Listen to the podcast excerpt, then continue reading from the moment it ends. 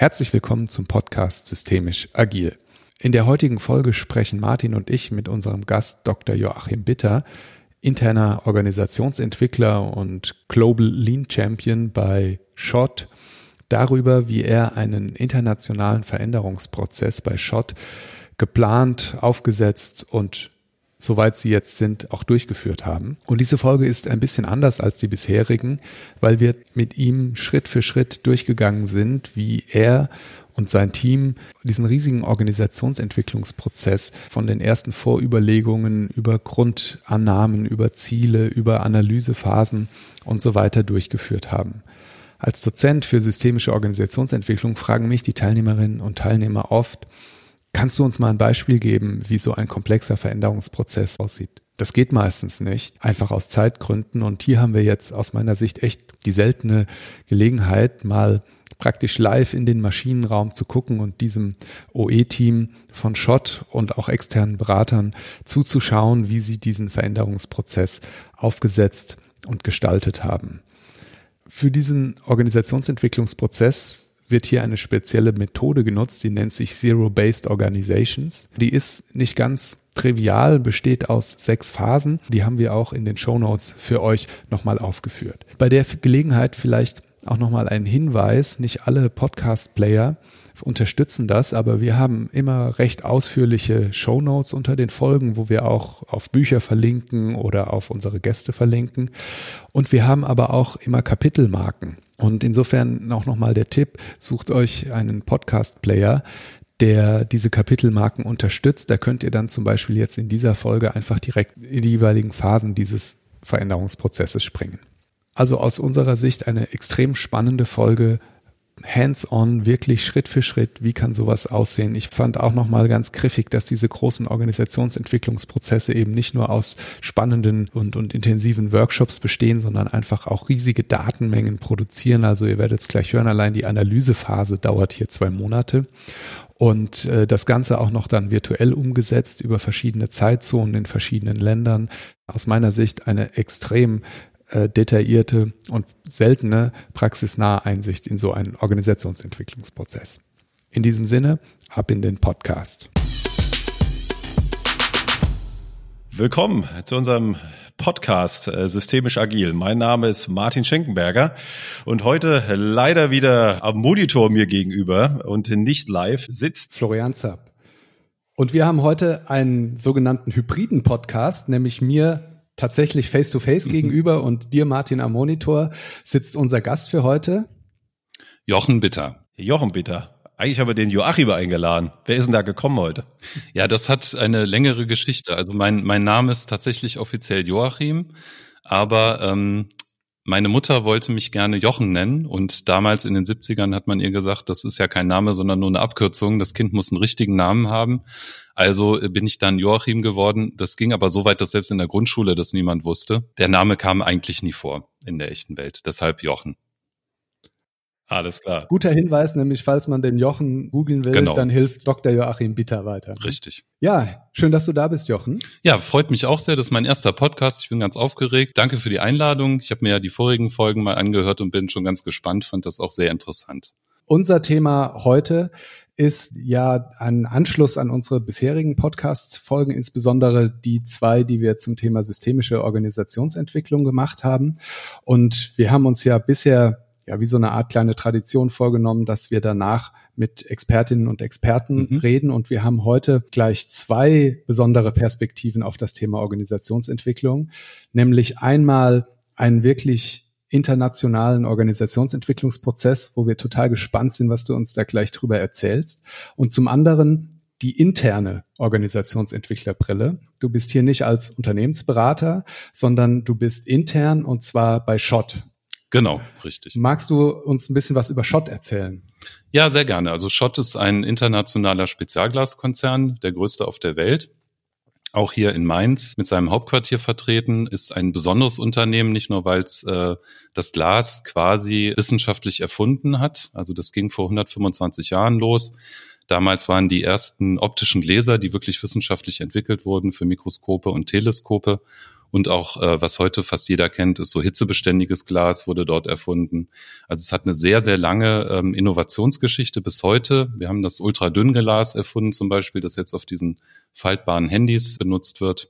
Und besonders ist auch ein Stiftungsunternehmen. Das ist eins der wenigen. Die Stiftung ist alleinige Besitzerin der Aktien und hat den Zweck, eben Wissenschaft und äh, Forschung zu fördern in den Bundesländern, in denen Schott in Deutschland agiert. Ah ja, das ist interessant. Mhm. Das heißt, es wird gar nicht ausgeschüttet an, an sozusagen äh, genau. Shareholder Value ja. ist in dem Fall gar kein sinnvolles Ziel. Ganz genau. Und das sieht man auch an den Investitionen. Wir hatten also letztes Jahr eine Rekordinvestitionssumme und planen für nächstes Jahr eine noch höhere, was ja besonders in Anbetracht der Krise aktuell schon sehr besonders ist. Ja, und unser Vorstand lenkt das Ganze langfristig und wirklich im Hinblick auf Innovation. Trotzdem müssen wir natürlich auch wirtschaftlich arbeiten und ja auf der Höhe der Zeit sein, was Organisationsaufstellung angeht. Und gerade, du hast das Stichwort schon genannt, Krise. Ich habe auch in Nachrichten gesehen, dass Schott auch gerade jetzt, Zeiten von Corona, eine ganz wichtige Rolle spielt, weil ja auch medizinisches Glas produziert wird. Ihr stellt quasi auch die Ampullen her, ne, wo der zukünftige Impfstoff enthalten sein wird. Ja, ganz genau. Also da sind wir auch sehr stolz drauf. Da sind wir äh, Weltmarktführer, gerade was die Qualität angeht. Und äh, die meisten großen Firmen, die jetzt Impfstoff entwickeln, haben eben bei uns diese Ampullen bestellt, auch hier BioNTech in Mainz. Also das wird eine Mainzer Co-Produktion sozusagen. Das stand auch schon in der Presse. Und was ist deine Rolle bei Shot? Mein Jobname ist Lean Champion. Ich bin also in einem unserer sieben Geschäftsbereiche global dafür verantwortlich, mit den Werken Lean zu implementieren, weiterzuentwickeln. Wobei bei uns zu Lean eben nicht nur der Lean-Kern, also das Toyota-Produktionssystem gehört, sondern wirklich eigentlich der, der ganze Blumenstrauß an Verbesserungsmethoden, die es gibt, eben auch über Six Sigma, ähm, Shopfloor Management, TWI. Wir machen auch Organisationsentwicklung und Beratung. Ähm, das ist sicherlich einer meiner Schwerpunkte, auch aus meiner Vergangenheit heraus einfach. Genau, das ist also wirklich der ganze, das ganze Portfolio, wenn man so will. Ja, vermutet man erstmal gar nicht hinter diesem La genau. Namen Lean, was da sich alles versteckt. Aber das ist auch, glaube ich, das, wo du beruflich herkommst. Äh, Six Sigma, Lean, so diese Ecke, ne? Ja, ganz genau. Also ich habe vor 16 Jahren in der Industrie angefangen.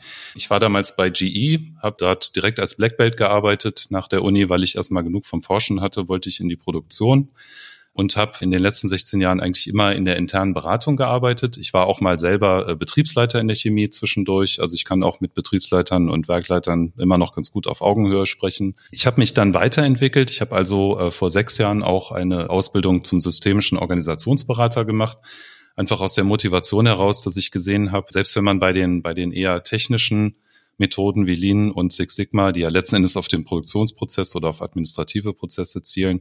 Wenn man da sehr gut ist, hat man die Organisation noch lange nicht mitgenommen. Das klingt heute fast trivial, aber vor 15, 16 Jahren war das vielleicht noch halbwegs neu. Ähm, und es gibt eben in der Industrie da relativ wenig Wissen. Also es ist selbst in den internen Beratungen nicht besonders weit verbreitet, dass das eben so kombiniert wird. Und ich habe jetzt vor einem Jahr noch abschließen können eine Ausbildung zum Business Coach im Schulz von Thun Institut. Es war auch eine sehr, sehr gute Wahl, habe also kommunikationspsychologische Methoden kennengelernt, um eben auch Einzelpersonen noch besser äh, beraten zu können und wirklich zu coachen. Weil auch das ist etwas, das in solchen äh, größeren, letzten Endes sprechen wir immer über Veränderungsprozesse, egal wie man es dreht, da doch auch manchmal sehr wichtig sein kann. Ja, Martin, das ist, kennst du dieses Gefühl? Ja, genau. Also ich kam ja quasi so wie du dazu, ne? Ich kam auch aus dem Scrum Master Dasein dazu, weil ich auch einfach gemerkt habe, naja, zum einen ist der Prozess und es sind die Menschen und vor allen Dingen das Arbeiten mit den Menschen, das äh, liegt mir sehr nahe und äh, da wollte ich auch mehr lernen und erst kürzlich meine Ausbildung abschließen dürfen. Genau. Sehr spannend. Ja, ich finde das auch eine sehr logische Entwicklung, ne? weil man hat von Anfang an, also ich habe den Black Belt wirklich von von der Pike auf gelernt, habe selber war selber fast nur in der Produktion, habe selber in 5S-Workshops mitgeholfen, Keller aufzuräumen und wirklich da war auch mal mit auf Schicht, was das angeht, um das kennenzulernen, wirklich den Alltag. Ja, und das, ich fand es einfach sehr logisch und ich hatte dann diese Möglichkeit, diese Ausbildung zu machen und das hat mir quasi nochmal eine ganz neue Perspektive gegeben, Dinge, die ich vielleicht sowieso gemacht habe, wirklich mal zu verstehen, warum ist das so, Methodenkasten an die Hand zu kriegen, um eben daraus später bewusst eben wirklich Dinge äh, anwenden zu können. Das ist total witzig, weil mein Werdegang war genau andersrum. Ich mhm. kam ja aus der Einzelberatung, habe viel zum Thema Coaching, Konfliktmanagement und bei Lufthansa, meinem äh, vorherigen Arbeitgeber, äh, bin ich in dieses Lean-Team gekommen äh, und das war für mich dann der Augenöffner, wo ich gedacht habe, endlich, endlich gibt's mal strukturierte Prozesse, wie man oder strukturierte Methoden, wie man Prozesse erfassen kann und also diese Kombination ist, glaube ich, einfach wertvoll und das ist ja interessant. Also fast jeder Gast, mit dem wir hier sprechen, inklusive uns selber, Martin, ne, kommen irgendwann dazu, dass es einfach beides ist. Ne? Stringente Methoden und den Menschen im Blick. Ja, genau. Und wenn man, also ich war mittlerweile in, in vier großen Konzernen in den, in den 16 Jahren, und wenn man mal guckt, wie verbreitet das Wissen ist, das ist doch relativ rudimentär. Also es gibt natürlich auch Kollegen, die das können oder interne Beratung, die bewusste Schwerpunkte darauf legen, aber so flächendeckend äh, bewusst äh, ist das Ganze noch gar nicht. Ja, sehr spannend. Also wir haben ja jetzt äh, so ein kleines Programm mit dir vor. Der internationale OE-Prozess soll jetzt erstmal so im Mittelpunkt stehen. Äh, mich würde dann aber nochmal total interessieren, so dieses ganze Thema Agilität, was ich jetzt aus der Softwareentwicklung kenne oder Produktentwicklung, wie das in der Industrie ankommt, das finde ich total spannend, weil für mich ist Industrie Stückzahlen, dieses Line, also sehr auf Effizienz getrimmt. Äh, das ist meine Vorstellung die ist vielleicht nicht ganz richtig und das würde mich im Anschluss nochmal total interessieren, äh, was da so passiert. Super. Ja. Steigen wir ein, oder? Würde ich sagen. Genau. Sehr gerne.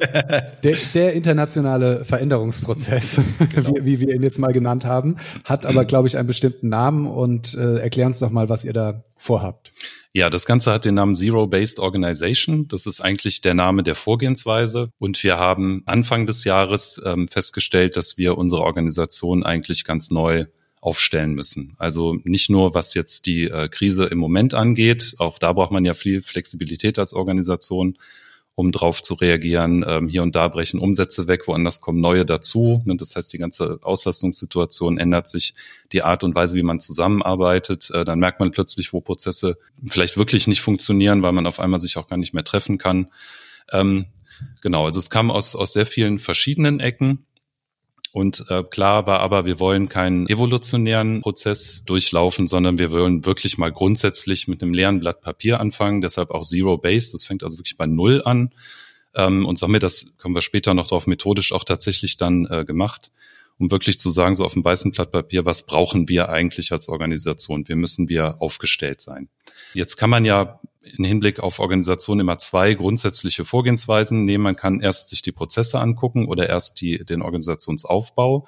An beidem muss man, egal wo man anfängt, muss man irgendwann vorbeikommen. Äh, bei uns werden gleichzeitig auch administrative Prozesse gerade stark neu entworfen. Das wird also auch in ein, zwei Jahren implementiert. Ähm, auch systemseitig, aber gleichzeitig wollten wir eben auch jetzt schon an der Organisation arbeiten. Das heißt, es läuft eigentlich parallel, was auch manchmal eine besondere Herausforderung ist, wenn man dann irgendwann festlegen muss, wer macht jetzt eigentlich was, dann ist immer die Frage, ja, okay, aber wie sieht jetzt der Prozess eigentlich aus? Ne? Oder in Zukunft sogar, das ist unsere Herausforderung da.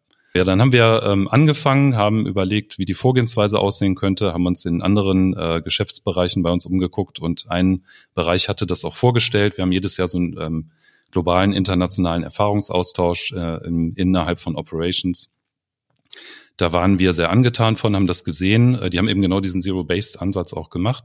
Ähm, dann habe ich mich sehr intensiv mit den Kollegen auseinandergesetzt, habe versucht zu verstehen, äh, wie es wirklich war, denn PowerPoint ist ja geduldig und klar kriegt man dann eine Zusammenfassung, aber wir sind dann wirklich in die Arbeitsdokumente gegangen und haben uns Abläufe von Workshops angeguckt und ich habe ein Gefühl dafür entwickelt, wie da die Atmosphäre war, was die Herausforderungen waren. Wohlweislich, das ist immer alles ganz anders, wenn man wieder in einen anderen Bereich geht. Jeder hat seine spezifischen Themen und Probleme, aber trotzdem war es mir wichtig, eben wirklich zu verstehen, wie funktioniert das Ganze.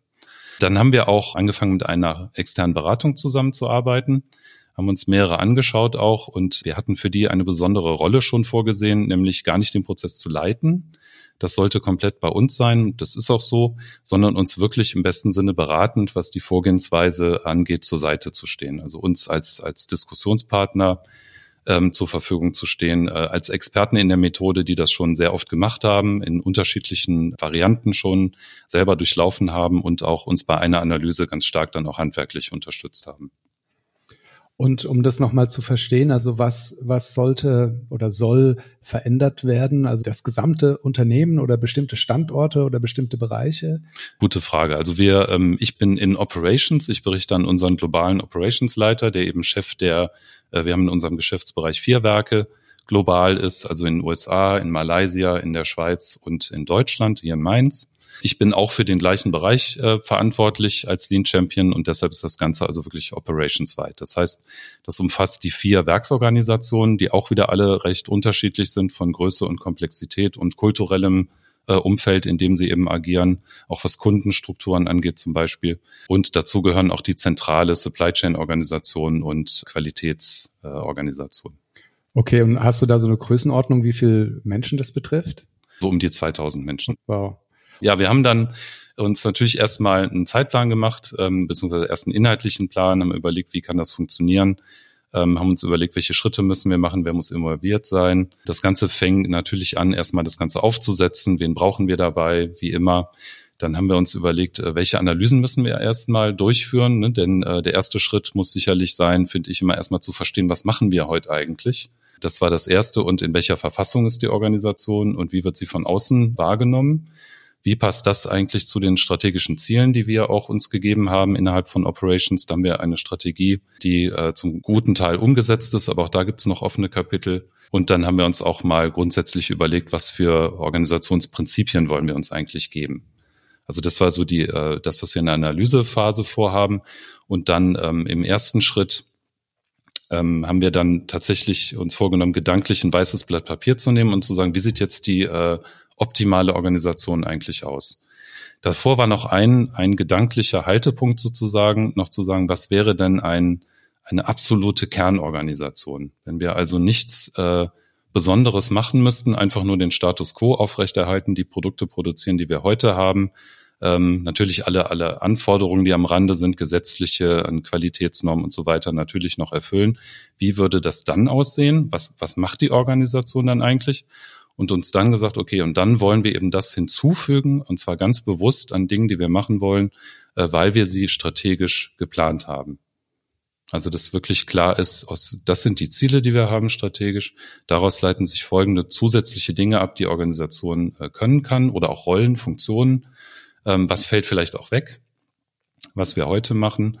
Genau, und dann dieses sogenannte strategische Optimum dann festzulegen, vor allem in Bezug erstmal auf die Werke, das noch Allgemeingültigkeit haben sollte und daraus dann eben den tatsächlich konkreten nächsten Zielzustand für jede Werksorganisation ganz individuell wieder herauszuentwickeln. Also wieder langsam in Richtung Realität zu kommen, äh, weg von der Theorie, dann eben wirklich zu der echten Welt und der nächste Schritt ist dann eben zu gucken, okay, und was ist jetzt der Unterschied äh, genau zu heute und wie setzen wir das jetzt um und in welcher Reihenfolge?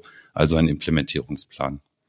Okay, um, um das nochmal für mich aufzudröseln, das heißt, am Anfang stehen strategische Ziele, die man entwickelt die dann sozusagen wie so ein Nordstern sind, an dem genau. man dann ausrichtet, weil man muss ja, wenn man sagt, was ist die perfekte Organisation, muss man ja fragen, perfekt für was oder für wen. Richtig. Und genau. das sind die Ziele, die man vorher entwickelt hat. Und dann plant man das und dann wird's implementiert. Das sind die drei Schritte. So kann man das grob zusammenfassen, okay. genau, richtig. Okay. Ja, magst du uns mal erklären, wie ihr dann da das methodisch gemacht habt. Sehr gerne. Also wir haben in der, gerade wichtig in der Analysephase, natürlich das Ganze flankiert von einem Projektmanagement, wie man das klassisch macht, noch nicht so ganz agil. Leider muss ich mich schon entschuldigen. Das muss man nicht, das muss man nicht. Nein, also wir haben es äh, relativ klassisch aufgesetzt eben und wollten gerade mit der Analysephase anfangen. Da kam die Krise, dann hatten wir erstmal zwei Monate Schockstarre, wie so ziemlich ja jede Organisation. Dinge, die nicht wirklich gerade mal ganz wichtig waren in der Tagesordnung, wurden erstmal gestoppt. So haben wir das auch hier gemacht. Hat uns aber etwas Zeit gegeben, noch intensiver wirklich drüber nachzudenken, wie wollen wir hier vorgehen. Also im Nachhinein gar nicht mal so schlecht. Wir haben dann fünf wichtige Analysekapitel begonnen wir haben also einmal auch sehr gut unterstützt durch unsere Beratung eine Aktivitätsanalyse durchgeführt. Das heißt, wir haben äh, Interviews mit jedem Abteilungsleiter in den Werken durchgeführt und sind jede Funktion, die wir heute haben im Werk durchgegangen und haben in einem Katalog von ungefähr 70 Aktivitäten einsortiert, wer macht heute zu wie viel Prozent seiner Zeit was. Jetzt würde natürlich ein Refa-Spezialist sagen, um Gottes Willen, das kann ja nicht genau sein. Kann es auch nicht, aber es ist immer noch genau genug für den Zweck, den wir haben. Also man kann nicht hinter jedem mit der Stoppuhr hinterherlaufen, sondern meistens wissen die Führungskräfte doch gut oder mindestens gut genug, was die Kollegen den ganzen Tag machen. Das war ein wichtiges Kapitel, damit wir eben wissen, womit beschäftigt sich die Organisation eigentlich heute als Startpunkt. Dann habe ich eine, ein Konstruktinterview durchgeführt in allen äh, vier Werken, auch global, natürlich alles dann virtuell, selbst hier in Mainz, weil wir relativ sinnvolle und gute Corona-Pandemie-Regeln bei uns haben und habe so fünf bis sieben Kernleute aus den Werken äh, strukturiert befragt, was eben heute gut ist an der Organisation und was, also was wir auf jeden Fall bewahren sollten. Das wird auch sehr oft vergessen. Und dann eben zu gucken, und was brauchen wir für die Zukunft? Wie müssen wir aufgestellt sein? Und das ist noch etwas feiner strukturiert.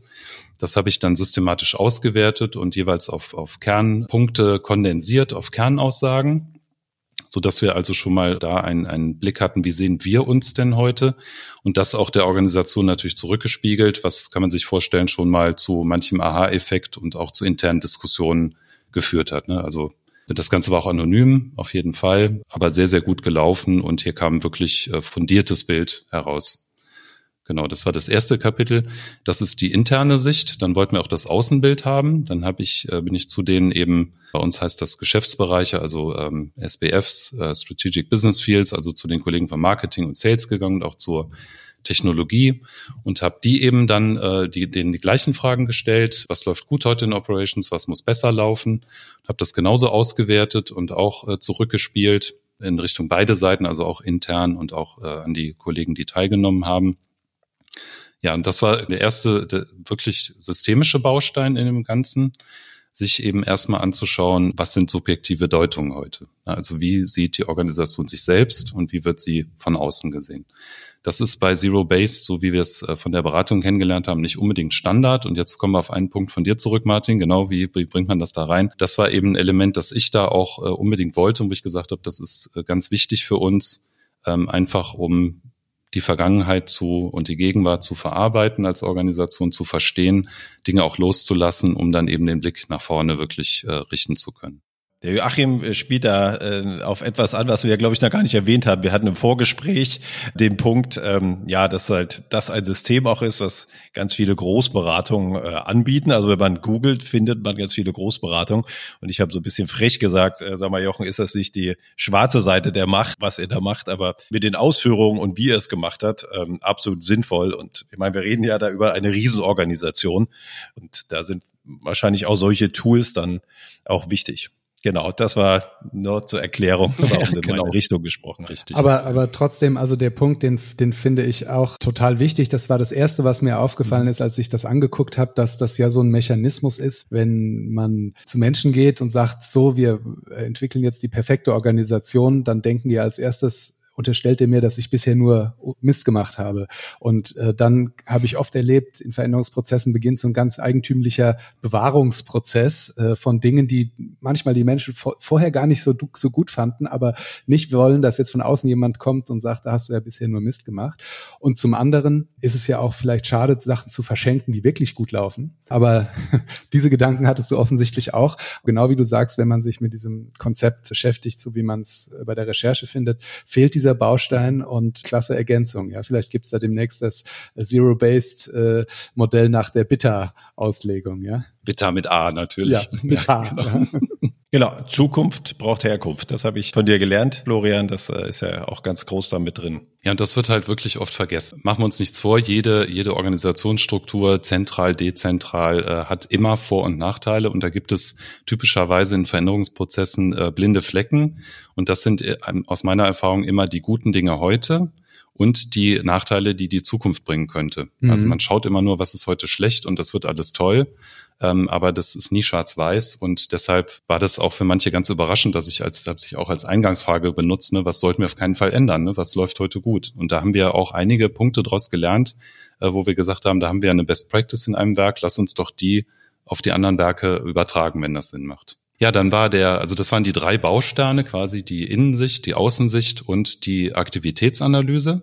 Dann haben wir uns noch die aktuelle ähm, Operations-Strategie angeguckt, die es auch schon seit mehreren Jahren gibt und haben da nochmal ähm, genau hingeschaut, was haben wir schon umgesetzt und was für Kapitel müssen wir noch angehen. Auch daraus leiten sich natürlich dann relativ einfach strategische Ziele ab. Dann habe ich bei unseren Kollegen vom anderen Geschäftsbereich, die die Initiative auch schon durchgeführt haben, mir einfach mal deren Schlusszusammenfassung angeguckt. Die hatten also hinterher sechs wesentliche Kernelemente und habe gesagt, fangen wir doch mal direkt am Ende an. Habe mir die Werkleiter genommen, habe mit denen ähm, kurzes Brainstorming gemacht zu diesen Prinzipien. Also ganz einfach sowas wie, wie viele Hierarchieebenen wollen wir haben?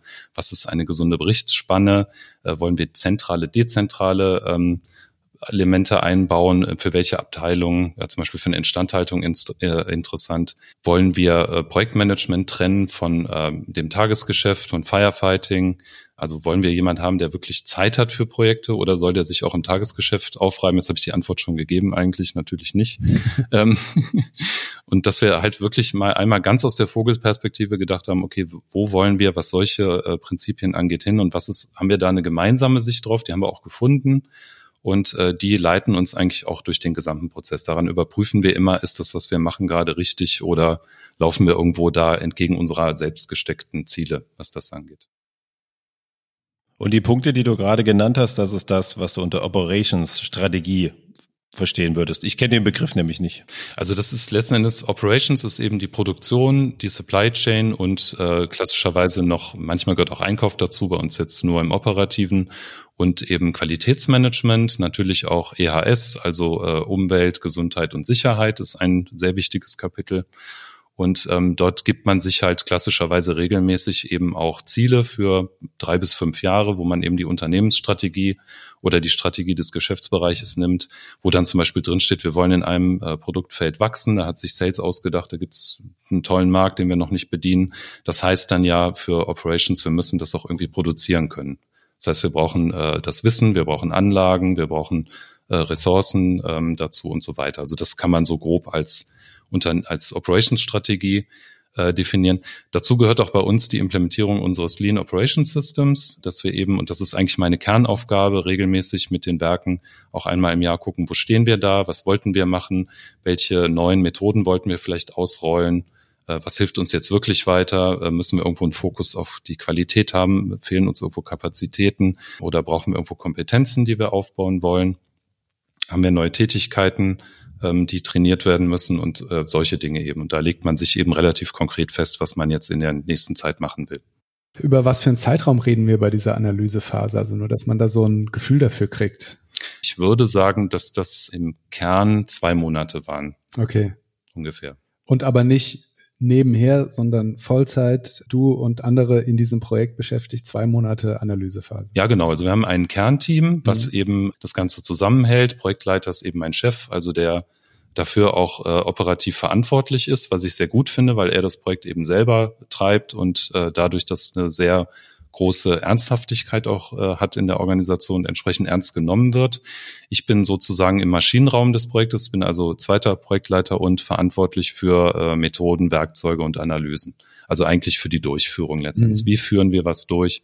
Ich moderiere auch eigentlich das Ganze selber. Genau, und dann haben wir noch, äh, ähm, noch äh, von unserer eigenen internen Beratung bei Schott noch äh, sehr gute Hilfe bekommen.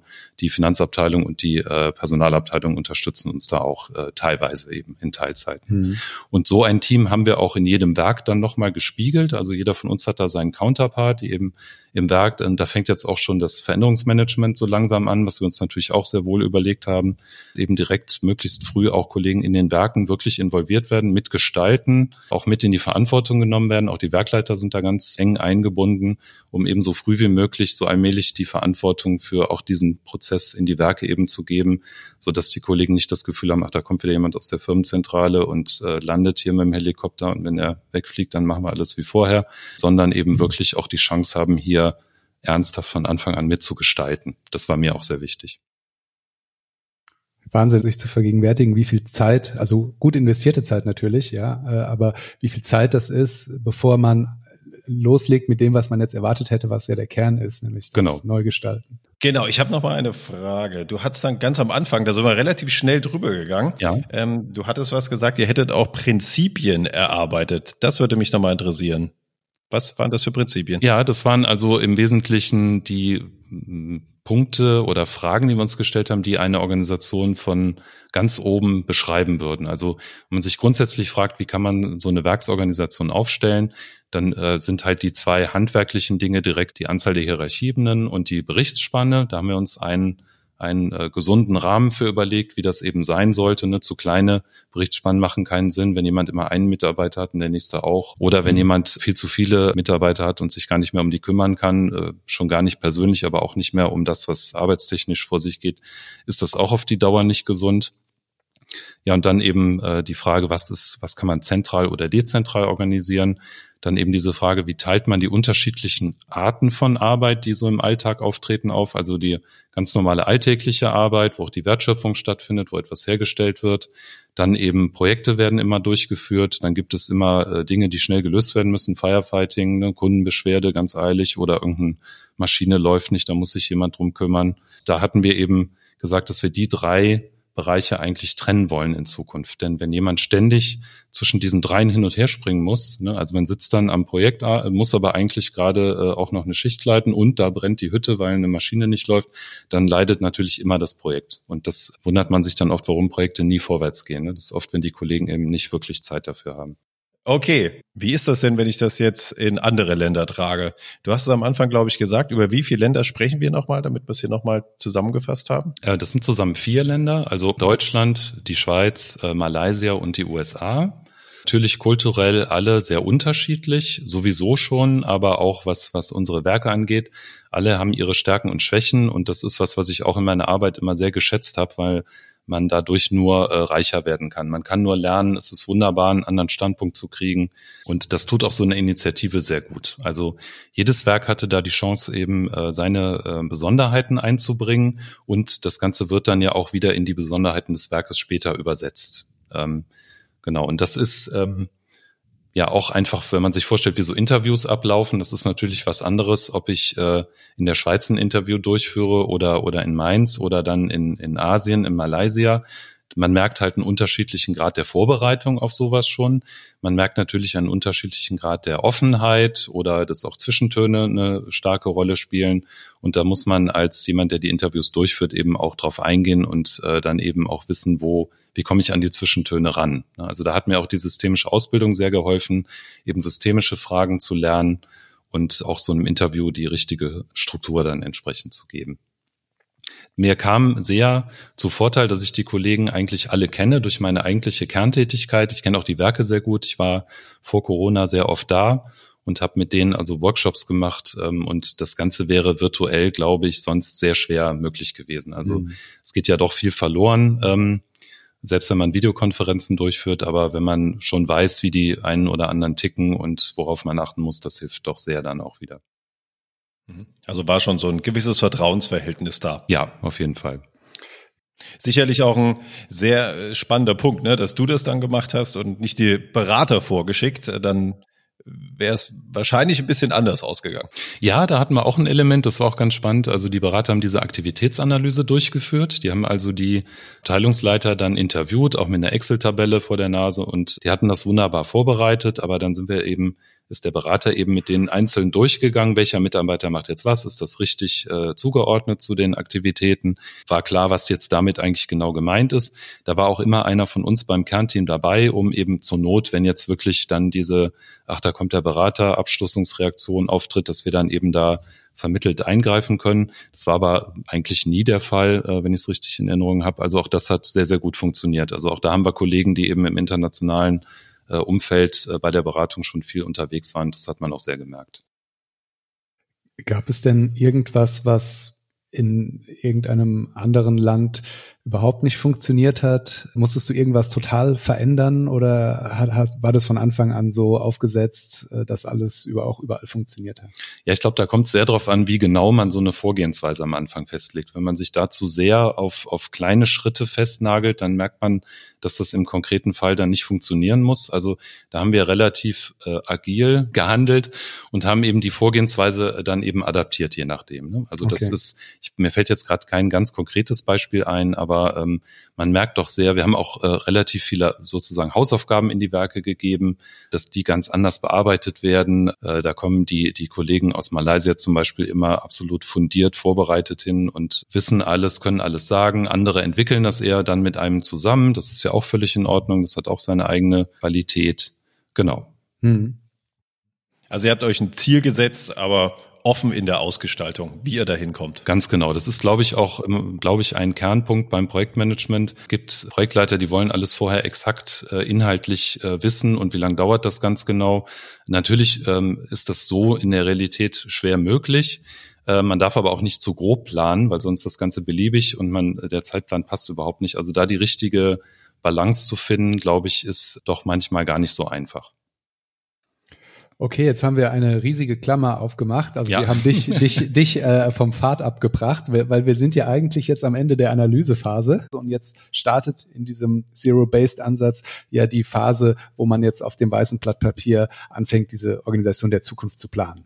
Ganz genau. Also die Analyse haben wir äh, abgeschlossen so ungefähr vor zwei Monaten. Ich habe das Ganze dann nochmal verdichtet auf zehn Kernziele. Also alle diese fünf, äh, äh fünf wichtigen Kapitel, diese fünf Analysen und Reflexionen, die wir durchgeführt haben, habe ich dann auf zehn strategische Ziele unterverdichtet sozusagen. Und alleine das ist schon ein Wert an und für sich, äh, finde ich, denn in der äh, um mit so einer umfassenden Basis ähm, eben die Umfragen und die Aktivitätsanalyse und die aktuelle Strategie und wie soll eben die Organisation aussehen von Prinzipien her, das gab es so noch nie. Und man kann eben davon ausgehen, dass diese zehn Ziele dann auch wirklich fundiert sind. Also wenn mhm wenn wir das nicht erreichen, dann schaffen wir auch unsere Zukunft nicht. Also das ist jetzt sozusagen ähm, guter, gutes Bild der Nordstern, ähm, auch inhaltlich, wenn man so will. Und ich weiß, du darfst keine interner verraten, aber ja. wie kann man sich so ein strategisches Ziel vorstellen? Also was, was würde da, was könnte da so zum Beispiel stehen? Da kann zum Beispiel stehen, wir wollen in Zukunft neue Produkte äh, produzieren und auch teilweise mitentwickeln können. Wir wollen unsere Prozesse verbessern. Okay. Ähm, genau. Okay, also so ein Abstraktionslevel. Ganz genau. Mhm. Mhm richtig. Ja, dann haben wir angefangen mit dem Prozess, die Organisation aufzubauen. Wir haben also wirklich äh, ein, ein leeres Blatt Papier genommen. Das habe ich auch von der Moderation her so gemacht. Ich habe also ein Programm, in dem man sehr schön äh, Organigramme zeichnen kann mit vielen zusätzlichen Informationen noch. Und ja, das Ganze stand dann noch unter dem virtuellen Stern. Also wir waren uns vor Beginn des Projektes alle gemeinsam sicher, das geht nicht virtuell. Also wenn irgendwas nicht virtuell geht, dann eben äh, gemeinsam eine Organisation mit vier Werken, die in der Welt verstreut sind, äh, aufzubauen. Wir müssen uns auf jeden Fall treffen. Diesen Glaubenssatz hatten wir noch relativ lange am Anfang der Corona-Krise. Irgendwann war klar, gut, dann äh, machen wir jetzt entweder zwei Jahre Pause oder wir versuchen es irgendwie anders.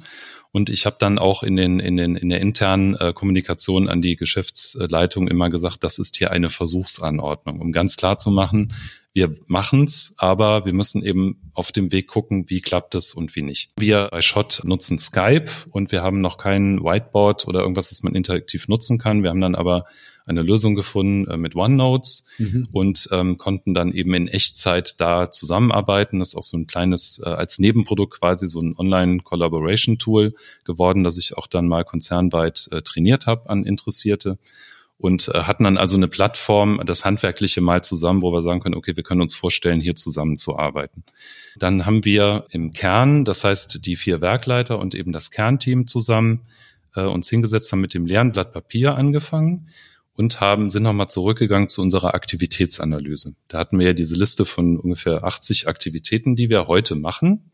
Und haben gesagt, und welche davon sind jetzt wirklich unsere Kernaktivitäten. Wenn wir diese zehn strategischen Ziele vergessen, was bleibt dann übrig? Also um wirklich das Tagesgeschäft aufrechtzuerhalten, äh, um alle Anforderungen zu erfüllen und aber auch so, dass das Werk auf Dauer bestehen könnte.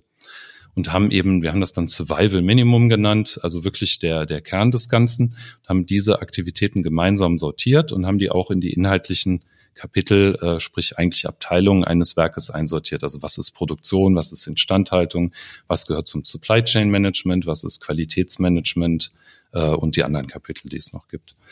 Und dann sind wir hingegangen, da blieben natürlich einige Aktivitäten übrig.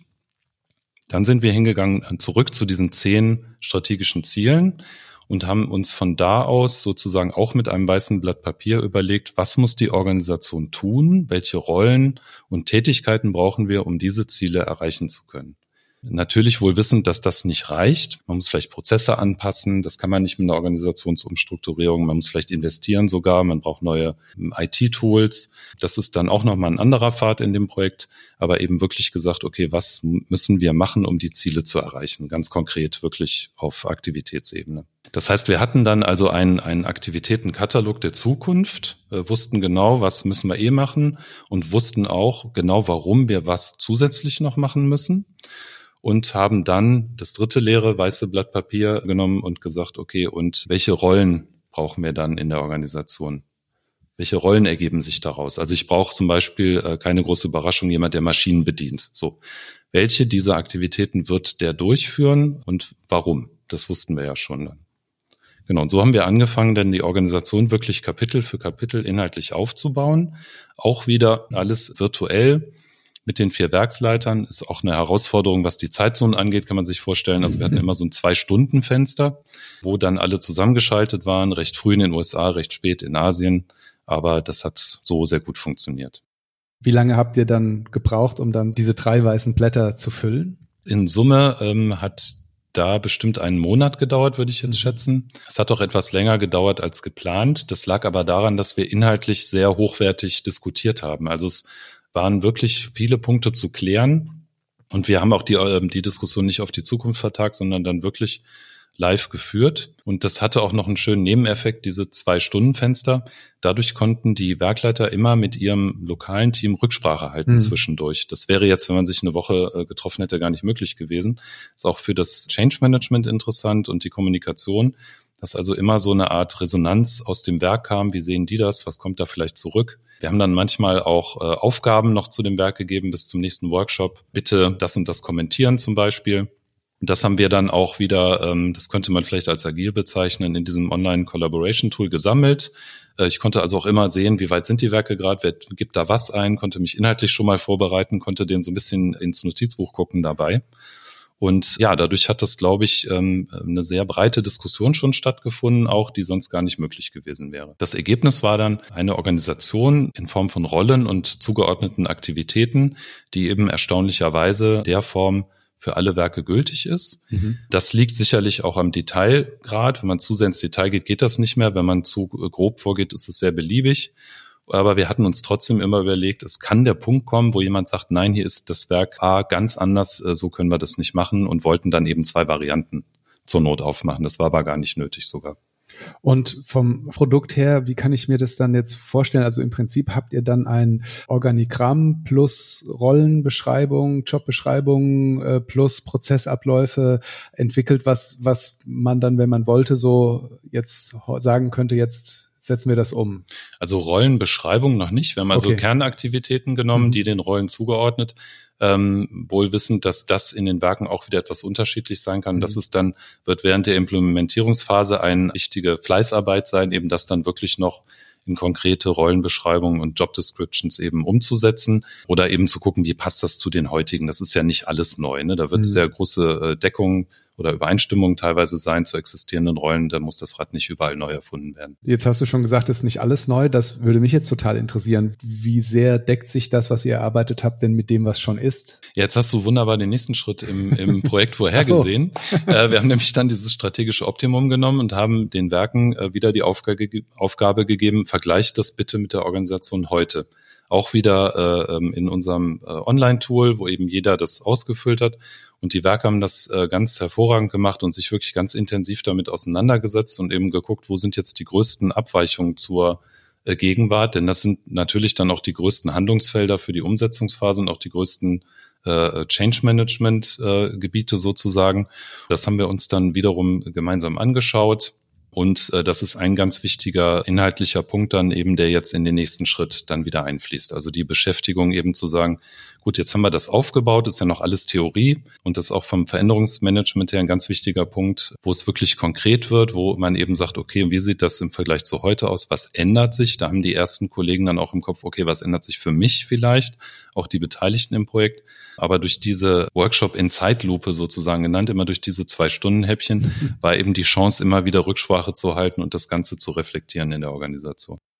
Und dann am Ende bei diesem Abgleich, auf wie viel Übereinstimmung ist man gekommen? Wie, wie nah waren die schon an der perfekten Zukunftsorganisation? Bei manchen Aspekten in jedem Werk wieder anders, sicherlich schon relativ nah dran, aber es gab eben auch deutliche Unterschiede weil wir auch die, die zukünftige Welt der administrativen Prozesse, die eben mit der Systemumstellung bei uns, wo alle Geschäftsprozesse eigentlich neu organisiert werden, dann eben auch schon da so weit wie möglich abgebildet haben. Allein daraus ergab sich schon ein großer Änderungsbedarf. Aber der wäre auch unabhängig von Zero-Based gekommen, weil eben die Prozesse umgestellt werden. Nur jetzt hatten wir die Chance, eben quasi parallel die Organisation auch schon so weit wie irgendwie bekannt daraufhin äh, einzurichten dann für die Zukunft. Ich merke, dass das insgesamt, also das, deswegen ist das so wahnsinnig spannend, aber es ist einfach so ein Riesenprojekt, dass man selbst jetzt intellektuell hier immer herausgefordert ist, zu gucken, an welchem Schritt man noch ist. Genau. Also wir sind jetzt bei diesem Abgleich gewesen. Und was kommt als nächstes? Genau, und dann kommen wir langsam äh, an die, an die äh, Gegenwart heran. Wo mhm. sind wir gerade in dem Projekt? Jetzt sind wir eben dabei. Wir nehmen diese strategische, dieses strategische Optimum auch wirklich handwerklich in den Workshops uns, uns vor und sagen, gut, und wie muss ich das jetzt an mein konkretes Werk, also wirklich dann pro Werk äh, in den Workshops anpassen? Wie sieht das für mich konkret aus? Das kann natürlich nicht eins zu eins übersetzt werden. Jedes Werk ist anders. Wir haben in einem Werk noch zwei andere Geschäftsbereiche als Kunden quasi. Das muss in der Organisation vorkommen. Und äh, gehen jetzt wirklich Abteilung für Abteilung durch und sagen, okay, wie sieht die Produktionsorganisation aus? Welche Produktionsbereiche habe ich hier? Ähm, wo sind die größten Unterschiede zu heute? Was passt vielleicht doch nicht? Was müssen wir vielleicht doch anders machen, als wir uns das gedacht haben? Da geben wir uns auch den nötigen sinnvollen Freiraum, um jetzt nicht einen Standard einfach 0815 auf die Werke auszurollen, sondern da eben wirklich ganz konkret auf die Realität einzugehen ohne natürlich dann wieder beim Zustand heute zu landen und man sagt, man lässt alles so, wie es ist. Das mhm. darf natürlich auch nicht passieren. Das ist also so ein Mittelding aus den beiden. Okay. Und Stand heute seid ihr wo? Wir sind genau in diesen Workshops. Okay. Also ich habe äh, gerade mit mit zwei Werken angefangen, eben das äh, in die in die dann konkrete Zukunftsorganisation des Werks zu übersetzen. Wir nennen das Next Target State. Also was ist das nächste Ziel für jedes Werk? Vom Zeithorizont vielleicht ähm, für die Umsetzung geben wir uns zwei Jahre. Also mhm. das ist wirklich ein langsamer intensiver Prozess wird das werden mit einer Umstrukturierung. Das Ganze muss dann natürlich auch priorisiert werden. Manche Dinge sind wichtiger erstmal, manche können noch ein bisschen warten oder ergeben sich vielleicht auch durch, durch andere Dinge, dass eben irgendwo eine Kapazität gesteigert werden muss, erst in einem Jahr oder so. Wow, also erstmal vielen Dank für diese Schilderung. Das finde ich wirklich Wahnsinn, sich das auch nochmal zu vergegenwärtigen. Ne? Manchmal denkt man ja so in zwei, drei Workshop-Tagen oder so, äh, aber das sind, das sind ja dann so einfach Prozesse, die sich über Monate und Jahre hinziehen. Und ähm, ich habe noch ein paar Fragen dazu. Martin, du wahrscheinlich aber auch. Ja, ich habe auch ein paar Fragen. Ähm, jetzt erstmal so ganz persönlich an dich, Jochen. Als du das äh, gesehen hast, das aufgebaut hast, dieses Gebilde, was hast du dir da gesagt? Was hast du mitgenommen? Was sind deine, am Anfang haben wir ja gesagt, so die Prinzipien. Äh, was war dir wichtig dabei?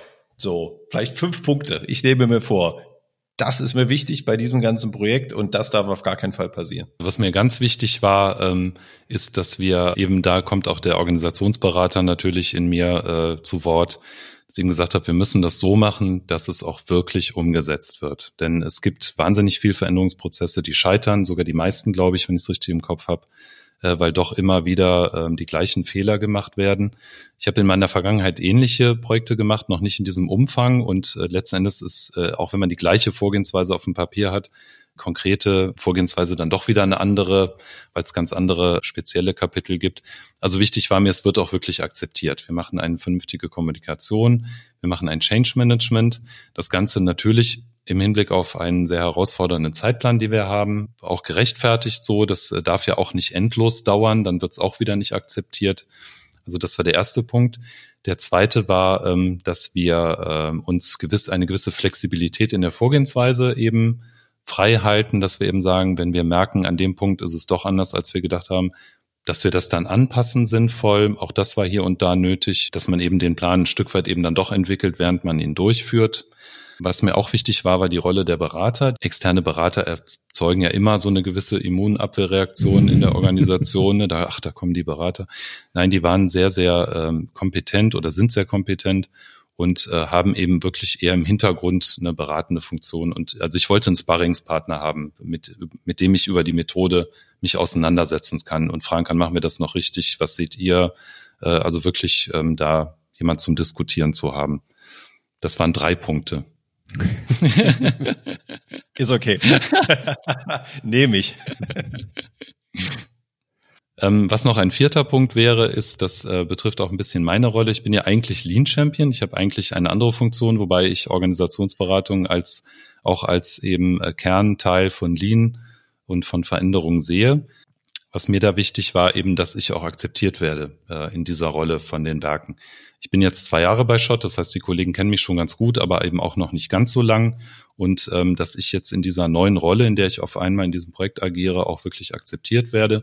Es gab schon ähnliche Elemente mal hier und da vorher, ähm, aber darauf habe ich eben auch geachtet, meine Rolle da auch äh, zu vermitteln. Hm. Ich habe noch eine Frage, das habe ich mir im Vorfeld überlegt. Ähm, wir haben in der einen äh, Organisationsentwicklungsfolge, da habe ich Mario Sixtus zitiert, der ähm, ein Buch darüber geschrieben hat, warum Zukunft denken und da, da im Prinzip äh, darlegt, dass wir Menschen und unser Gehirn Vergangenheitsmaschinen sind und wir extreme Probleme haben, uns Dinge vorzustellen, die wir nicht kennen. Und ähm, wenn ich das jetzt mal so anwende auf dieses äh, Vorgehen der Zero-Based Organization. Kann man denn, also deine Erfahrung jetzt nach, wirklich auf, dort auf Dinge kommen, die ganz neu sind oder reproduziert man nicht automatisch das, was man irgendwie kennt, nochmal? Also es gibt, also ganz neue Dinge ist, ist schon sehr schwierig, ne, weil ja auch äh, sehr viele ähm, Kapitel der Organisationsentwicklung auch bekannt sind und so, also die ganz neue Art, wie man eine Organisation aufstellen, haben wir jetzt natürlich nicht gefunden, aber wir haben für uns hier und da schon neue äh, Elemente gefunden. Wir führen also zum Beispiel in der Produktion eine Handschuhrolle ein. Das ist eine Rolle, die auch aus dem Lean-Produktionssystem kommt. Das wäre eben der, der ähm, so ein bisschen das Firefighting, die Problemlösung inkorporiert sozusagen und die Organisation wirklich am Shopfloor weiterentwickelt, der also trainiert und der auch Lean-Methoden trainiert, einfache Problemlösungsstrategien mit den Kollegen macht und umsetzt, damit auch die Kollegen, die wirklich produzieren, sich aufs Produzieren konzentrieren können tatsächlich. Okay, das heißt also, ihr habt nicht nach dieser ganzen Zeit sparsam geguckt und einfach die Organisation, die jetzt schon da ist, nochmal gebaut, sondern es waren genug Sachen dabei, die, die neu waren. Ja, genau, richtig. Also und andererseits äh, habe ich es oft so erlebt, das gilt sowohl interessanterweise für technische Projekte als auch für äh, Organisationsentwicklung. Manchmal sieht das Ergebnis hinterher etwas einfach aus. Hm aber der Weg dahin ist halt wichtig, ne? dass man eben oft Analysen macht, auch bei Six Sigma ist das so. Man analysiert einen Prozess wirklich im Detail, guckt sich Daten an, guckt sich äh, Korrelationen an und am Ende sagt man ja, okay, ich drehe dreh jetzt den Regler ein bisschen weiter auf und alle sagen, ja toll, dafür habt ihr jetzt drei Monate rumanalysiert. Aber ähm, das, der Wert ist ja auch der Weg dahin, dass man eben wirklich alles andere ausschließt, dass man sich sicher ist, dass man die Menschen überzeugt und selbst wenn das Ergebnis vielleicht nicht brandneu ist, aber trotzdem hat es dann eben eine hohe Akzeptanz. Ja, bin ich voll bei dir. Also ganz oft sind das Sachen, wo man hinterher dann denkt, so, okay, und da waren jetzt alle begeistert. Äh, das hätte man doch irgendwie vorher wissen können. Hätte man aber nicht, sonst hätte man genau. wirklich den Workshop gebraucht, ja, genau, wenn man es hätte wissen können. Gab es da was in der Zeit, wo du sagen würdest, das würde ich jetzt nicht nochmal so machen? Ich glaube, ich würde nicht nochmal so skeptisch sein, was die virtuelle Welt angeht. Also da musste ich selber mit mir Veränderungsmanagement betreiben. Ich habe das am Anfang ganz stark abgelehnt habe diese Meinung auch reproduziert in meinem Umfeld. Ich habe immer gefragt, das geht doch bestimmt nicht, oder? Nein, natürlich nicht. ähm, und habe dann aber so allmählich äh, mich da geöffnet auch und habe eben versucht äh, rauszukriegen, wie kann man es denn machen? Und wie ist das so möglich? Also, und sich selber dann doch immer wieder bei, beim Durchgang durch Veränderungskurven zu beobachten, ist schon manchmal ganz interessant. Als kann man noch so gut wissen, man macht das selber immer noch mal durch. Was mir noch einfällt als Frage ist die Frage der Beteiligung. Also ich habe jetzt vielleicht ja auch nicht jeden Schritt äh, mitbekommen, aber du hast ganz oft gesagt, dann saßen wir mit den Werksleitern zusammen.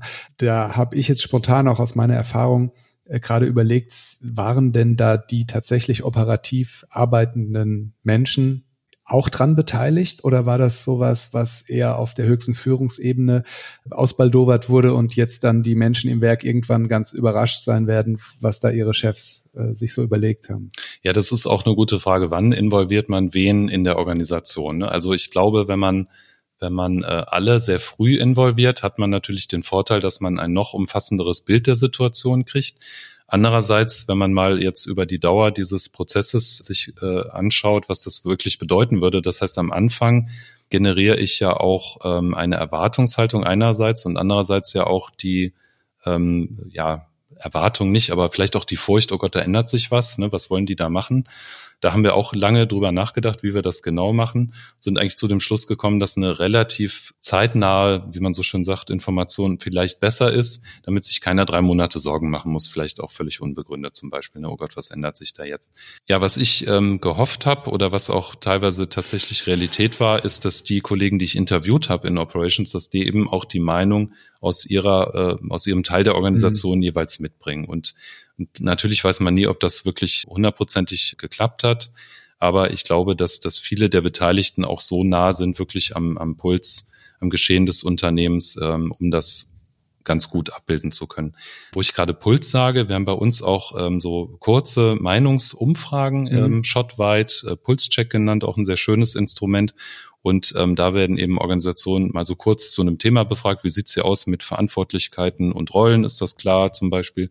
Und auch die Ergebnisse haben wir mit einfließen lassen, sodass also dann tatsächlich auch da nochmal relativ indirekt, aber wenigstens ein bisschen ein direktes Meinungsbild wirklich äh, aus der Tiefe der Organisation kam. Mhm. Aber ihr habt jetzt nicht zum Beispiel, ich sage jetzt mal, wie so Art Stichprobenartig oder so zwischendrin mal Workshops gemacht, die jetzt nur mit der konkreten äh, Mitarbeiterebene wären oder so, um zu gucken, wie ist denn da das Stimmungsbild? Das hätte ich sehr gerne gemacht. Also ähm, ich musste auch schon ein bisschen für die Zeit kämpfen, die wir für die internen Umfragen brauchten und hatte dann eben mhm. fünf bis sieben Kollegen aus den Werken. Das ist sicher auch eine kleine Stichprobe, dann eben natürlich eher aus der Werkleitung aber das war so das, was wir da machen konnten. Mhm. Also ich habe in anderen Prozessen auch dann schon mal, ich habe meine Instandhaltung äh, geholfen, mit neu aufzustellen, habe dann wirklich Workshops nur mit den Handwerkern gemacht, auch ohne die Schichtleiter dabei und so weiter und habe gesagt, so jetzt ist hier die in Anführungsstrichen Auskotzrunde, ne? so jetzt mhm. dürft ihr mal sagen, wie es wirklich ist, äh, ist auch anonym. Das war immer sehr konstruktiv, äh, habe ich das erfahren.